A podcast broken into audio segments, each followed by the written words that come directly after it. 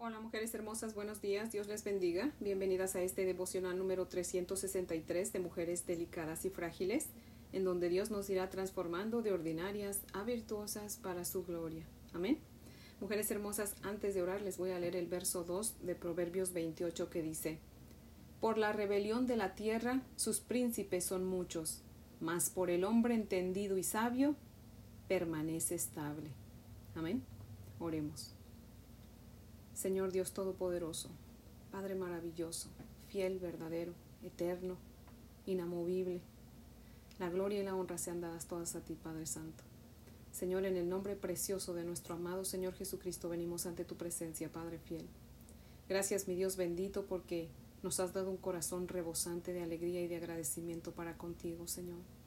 Padre, queremos darte gracias, Señor, por todo lo que has hecho en nuestra vida y por lo que vas a continuar haciendo, Señor.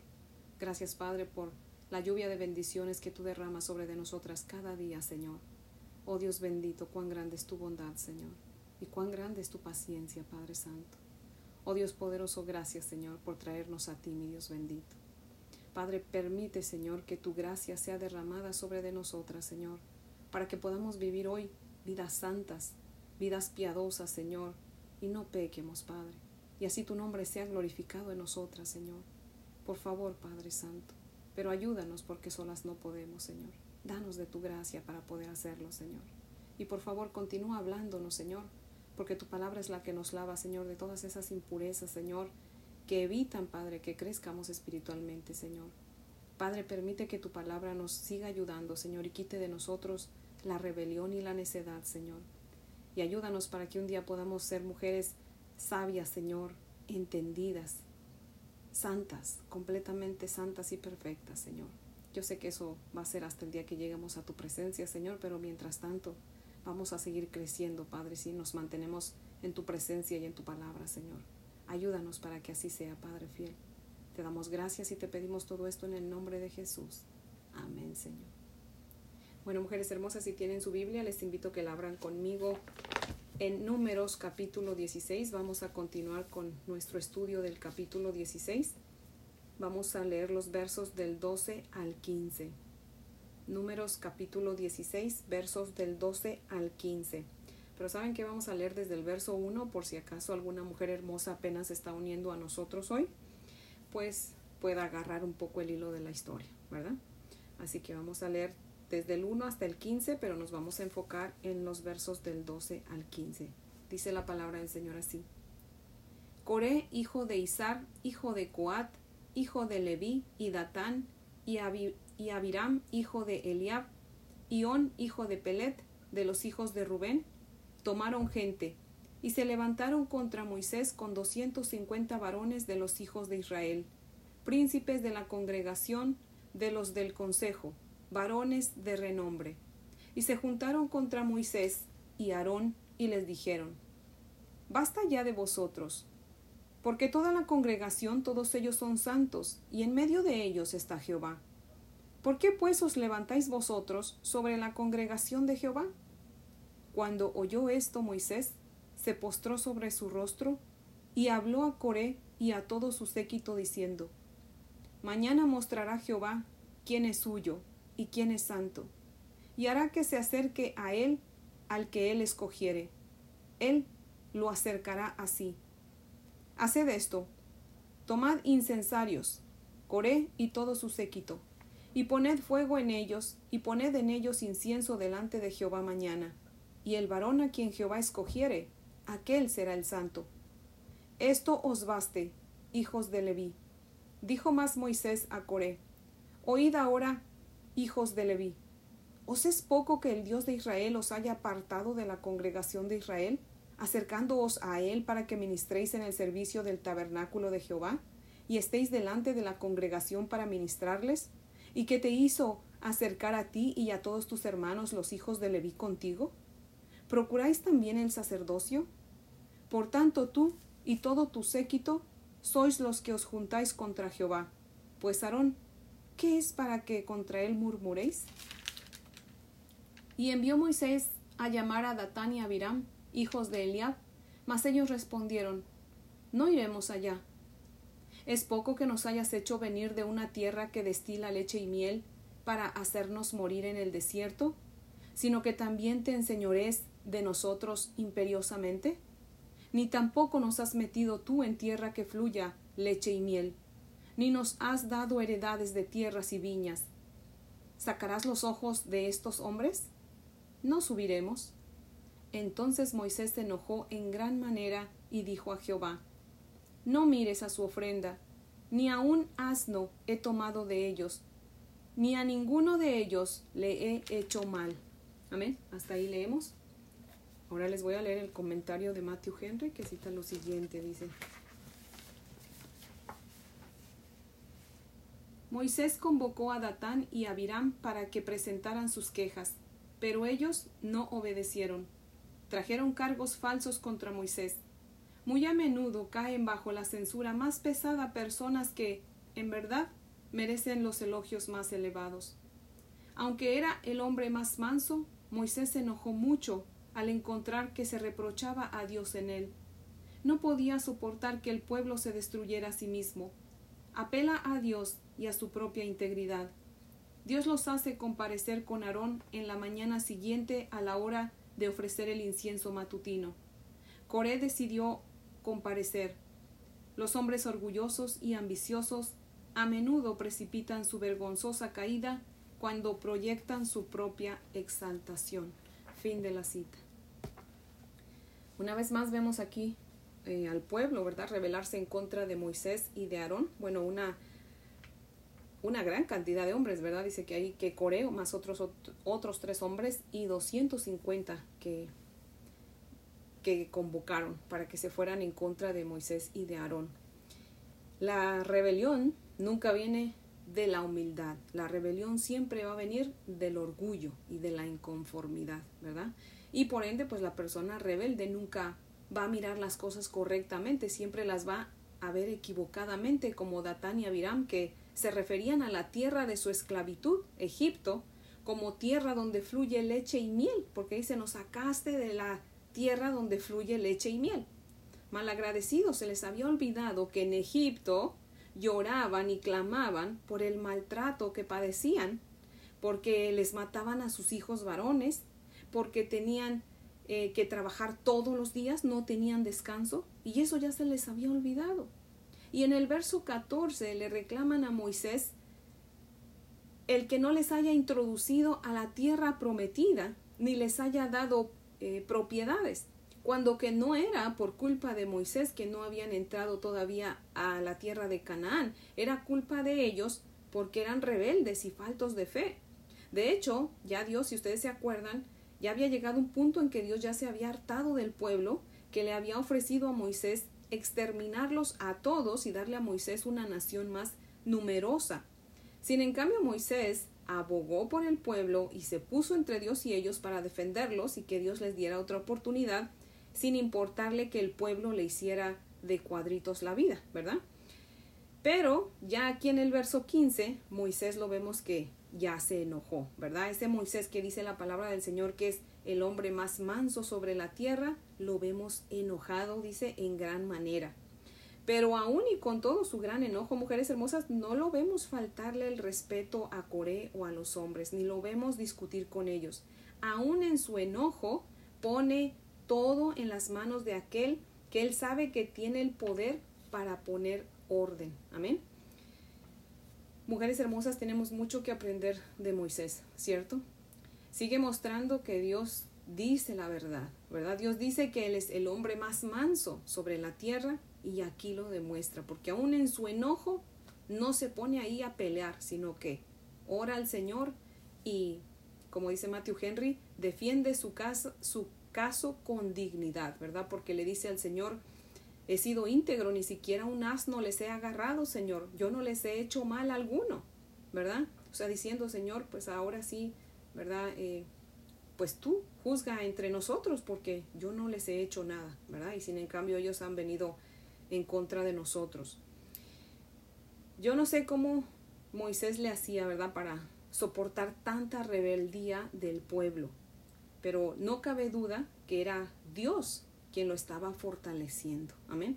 Porque como humanos, cuando alguien se revela en gran manera, lo primero que queremos es que sean disciplinados, ¿cierto? Pero Moisés no. Moisés tenía bien claro que él, al igual que Aarón y que todos, pues no era nadie. Y al no ser nadie, pues no podía tomar venganza ni ofenderse, ¿verdad? Así como, ¿se acuerdan? Ayer les estaba yo explicando el verso 11, ¿verdad? A donde Moisés le dice a Coré y a los hombres, les dice, ¿quién es Aarón para que contra él murmuréis? O sea, como diciendo, ni Aarón ni yo somos nada. Ustedes están, están murmurando en contra de Dios mismo, no en contra de nosotros, porque nosotros solamente somos siervos de Dios. Pero es Dios quien está a cargo de todo, ¿verdad? Entonces Moisés tenía bien claro eso y es por eso también que él no, no alegaba. Él iba siempre a inclinarse y a orar, ¿verdad? Al Señor, porque sabe que él sabía que el Señor es el único que puede tomar control de la situación, ¿verdad? Y es mejor dejarle a él eh, la justicia, ¿verdad? La venganza. Mujeres hermosas, si realmente somos hijas de Dios, todo aquel que murmure en nuestra contra realmente no murmura en nuestra contra, sino en contra del Señor. Amén. Pues es Él quien nos ha hecho sus hijas. Amén. Y es Él quien está a cargo de nosotras. Nosotros, ¿quiénes somos para ofendernos? No somos nadie ni nada, ¿verdad? Es Dios en nosotros. Amén. Es Dios quien nos da el valor. Amén. Obviamente como humanas, pues vamos a enojarnos, ¿verdad? Si alguien nos falta al respeto, pero no dejemos, mujeres hermosas, que el enojo nos lleve a pecar. Al contrario, dice el Señor, venzan con el bien el mal. No paguen mal por mal. Y el mismo Señor nos dice, si se enojan, no pequen.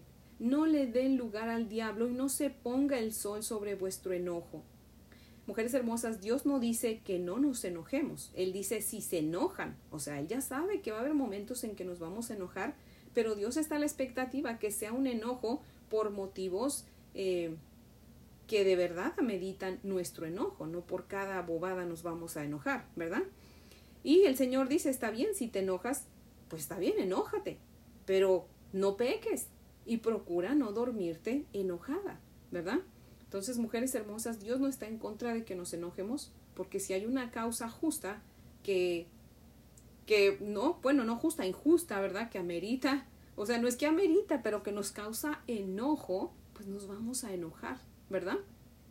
A veces vemos una injusticia y no sé si a usted le pasa, pero si usted ve una injusticia o un abuso, ¿usted qué hace? Hoy como que le hierve la sangre, ¿verdad? Como que, híjole, o sea, no nos gusta, nos enoja. Entonces, en, ese, en esos casos, cuando estamos viendo una injusticia, cuando estamos viendo un abuso, eh, no sé, los hijos, ¿verdad? Nos levantaron la voz cuando nosotros les dijimos de buena gana, mira, hijo, haz esto.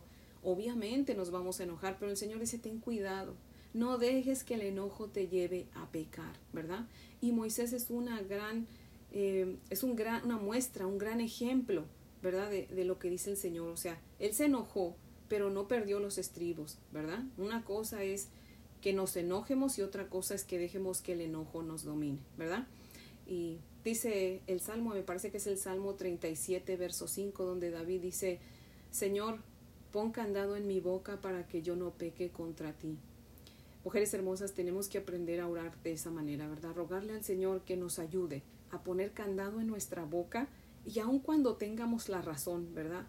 Y digamos, no, pues están hablando mal cuando eso no es verdad. Aun cuando tengamos la razón, mujeres hermosas, que Dios tenga piedad de nosotras y nos ayude a poner candado en nuestra boca para no decir nada que no debemos.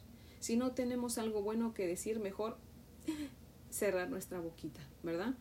Es bien fácil decirlo, pero hacerlo no, ¿verdad? Pero por eso es que tenemos que mantenernos orando todo el tiempo, pidiéndole al Señor, Señor, prepárame porque yo no sé qué nos espera o qué me espera hoy, pero Padre, ayúdame para que todo lo que yo diga, Señor, tú seas el filtro de mis palabras, Padre, que todo lo que yo diga piense si te va a agradar a ti, Señor. Si te va a agradar a ti, lo voy a decir y si no, no. Pero ayúdame, Señor. Si en algún momento se me olvida orar, ten presente mi oración y ayúdame, Señor. Por favor, ayúdame antes de, de hablar para que yo piense antes de hablar y aún piense antes de pensar, ¿verdad? Así que, mujeres hermosas, vamos a seguir aprendiendo mucho de Moisés porque la verdad que sí era muy paciente, ¿verdad? Muy, muy paciente y Y Dios quiere hacernos pacientes, mujeres hermosas. Así que si, si pasamos mucho por situaciones que hoy hacen que la sangre nos hierva, es probablemente porque Dios está trabajando mucho con nosotras, ¿verdad? Para que aprendamos a tener paciencia y a callarnos y ni siquiera defender nuestros derechos, ¿verdad? Como les decía yo ayer que vimos el verso 11, realmente no somos nada, ¿verdad? Así que no tenemos derecho a enojarnos porque nuestro valor está en Cristo. Amén. Y cuando nosotros le rendimos nuestra vida a Cristo, mujeres hermosas, le estamos rindiendo no solamente nuestra vida, sino nuestros derechos, nuestra voluntad. Así que ya no tenemos derecho a enojarnos, ¿verdad? Pero sin en cambio, pues somos humanos, estamos en este cuerpo pecador y en este mundo caído. Y cuando vengan situaciones eh, que nos van a hacer enojar, pues nos vamos a enojar. Pero siempre recordemos esos versículos que dice el Señor. Si te enojas, no peques y procura que el enojo no te dure todo el día, no le des lugar al diablo, ¿verdad? Así que mujeres hermosas, a veces el enemigo busca un poquito para entrar en nuestra vida y entonces hacer su fiesta, pero tenemos que mantenernos a, las, a la expectativa, ¿verdad? De, de, que el enemigo nos está buscando el, modo, ¿verdad? Para hacernos enojar, pero no debemos caer en sus trampas, mujeres hermosas. Así que pues ese es el devocional de hoy que yo espero que sea de gran bendición, ¿verdad? Que nos ayude a meditar en este día y ojalá, ¿verdad? Que este día no nos enojemos para nada, mujeres hermosas. Así que bueno, pues las invito a orar, oremos. Amantísimo Señor, Padre fiel, Dios Todopoderoso, Dios bendito, te damos gracias por tu palabra, Señor. Gracias por este ejemplo de tu siervo Moisés, Padre. Señor, que dices tú, Padre, que es el hombre más manso sobre la tierra, fue el hombre más manso sobre la tierra, Padre. Oh Dios poderoso, ojalá y un día puedas decir eso de nosotras, mi Dios bendito. Ayúdanos, Señor, para que sigamos creciendo, Señor, en el conocimiento de tu palabra y que tu palabra, Señor, haga ese impacto en, en nuestra vida, Señor. Por favor, Padre fiel. Dice tu palabra, Señor, que tu palabra no vuelve vacía, sino que cumple el propósito para el cual tú le has enviado, Señor. Padre, permite que tu palabra lleve a cabo ese propósito en nosotras, Señor. Y yo sé que así será, Padre, porque la obra que tú comienzas la terminas, mi bendito Señor. Y aún queda mucho, Señor, por, por arreglar en nuestra vida, Señor, pero yo sé que poco a poco nos vas a ir transformando, Señor, hasta el día en que ya no importa lo que la gente nos diga o que nos ofenda, Señor, o nos levante falsos, ya no nos vamos a enojar, Padre, porque estamos entendiendo que no somos nosotras, sino tú en nosotras, Padre. Oh Dios bendito, quédate con nosotras, mi Dios amado, y ayúdanos a permanecer orando, Señor. Enséñanos a orar y ayúdanos para que nos mantengamos orando todo el tiempo, Señor, para que no caigamos en tentación. Líbranos, mi Dios amado, de pecar. Danos la victoria sobre el pecado, bendito Señor. Por favor, quédate con nosotros no solamente hoy, sino todo el fin de semana y el resto de nuestras vidas, Padre. En tus manos quedamos, mi Dios amado. En el nombre de Jesús. Amén, Padre fiel. Bueno, mujeres hermosas, pues espero que tengan un día y un fin de semana muy bendecido. Les amo en el amor del Señor y si Dios nos presta vida, pues aquí las espero el lunes, primero Dios, para que continuemos con nuestro estudio. Amén.